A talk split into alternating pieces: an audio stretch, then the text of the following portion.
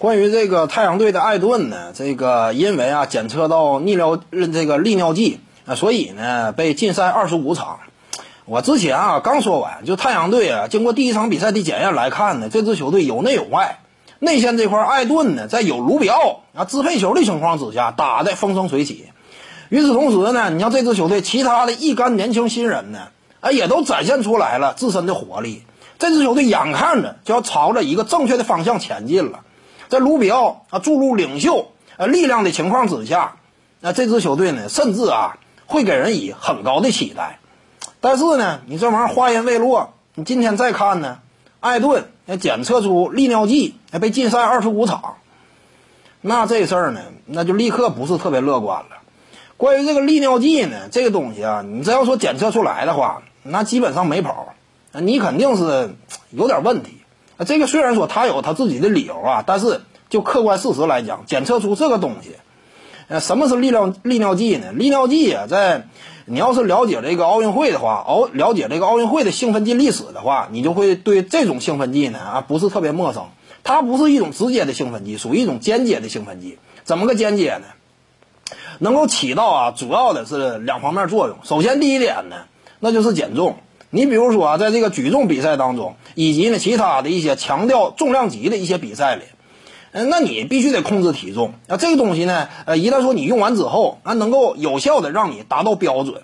除此之外呢，你比如说像举重，啊，经常出现平局的局面，因为这玩意儿现在你像更早期那会儿，呃，应该是什么时候？这个两千年初之前，那一次长二点五公斤很难，那很多人就到了一定程度之后，就长不上去了。你现在一公斤一公斤加呢？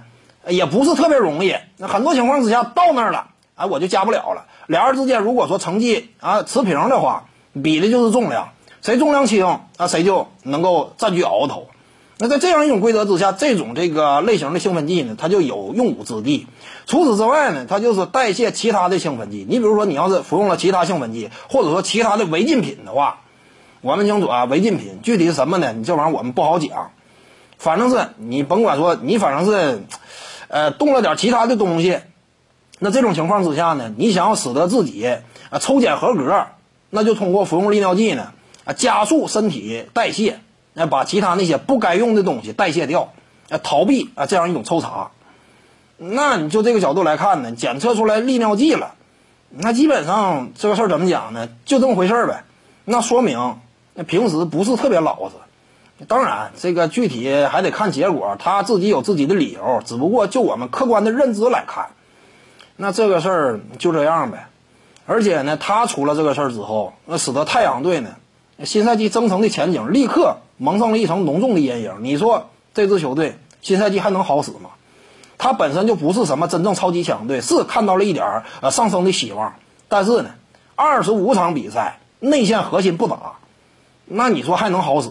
西部本身那就强手如云，你二十五场过后，你再想往回追，你以为你是二零一八年、一九年的啊金州勇士队呢？说追就追啊，那你追不了啊。所以呢，就这个角度来看，基本上太阳队啊，那无缘季后赛了。那今年又就此沉沦了。二十五场比赛已经决定了这支球队本赛季的前途了。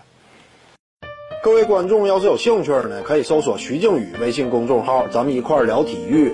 中南体育独到见解就是语说体育，欢迎各位光临指导。